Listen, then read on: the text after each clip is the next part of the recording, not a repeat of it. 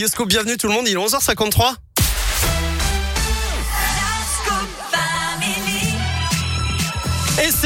Terre, la Pierre et vous avec vous, Philippe Lapierre, bonjour. Bonjour Eric, bonjour à tous. Qu'est-ce que je suis content de le retrouver celui-ci. Bah oui, quel plaisir. Tournez sur vous-même, ce qu'il a changé celui-là. Beau gosse aussi, toujours. hein. toujours beau gosse. C'est c'est ballon, on fait de la radio. Mais euh, Philippe, on parle ce matin du 1er mai, c'était hier, et plus particulièrement du muguet. Et oui, puisqu'on dit qu'offrir du muguet exactement le jour de la fête du travail porte bonheur, Ouais. c'est un geste qui fait toujours plaisir, mais qui n'est pas du tout écologique, on Ah va non. le voir, mais il y a bien sûr des alternatives. Il faut énormément d'énergie pour que ces millions de muguets envahissent le même jour les étals des fleuristes et des commerçants de rue. L'essentiel de la production se fait à Nantes, en Loire-Atlantique, mais c'est oh, bien... mais euh, c'est chez moi. Exactement, mais c'est bien Collonges au Mont d'Or dans la métropole de Lyon euh, qui est considérée comme la capitale du muguet. La plante patiente deux ans sous serre et fleurit la troisième année. Alors pendant sa croissance, elle reçoit énormément d'engrais et d'eau. En été, elle est arrosée tous les jours et en hiver, les serres sont chauffées. D'ailleurs, vous avez remarqué cette année, hein, les prix ont augmenté. Et bien, c'est à cause de la répercussion des prix de l'énergie.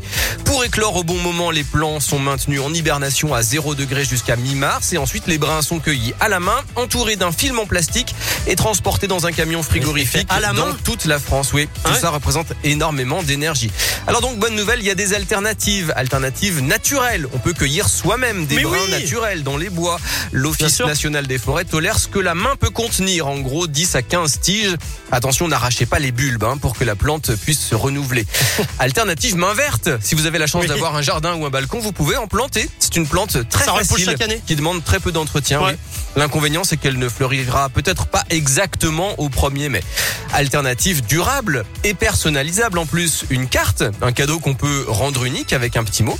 Et puis alternative originale, toute autre idée qui fera plaisir à la personne que l'on aime. Un bouquet de fleurs du balcon, par exemple, ou bien un moment à partager. Non, mais c'est pas du muguet dans ces cas-là. Mais oui, c'est pas du muguet, Ah, mais, au moins on est original, on sort du lot. Et en tout cas, attention, si vous manipulez du muguet avec les enfants en particulier, c'est une plante toxique. Il faut Ah bon bien se laver les mains après la manipulation.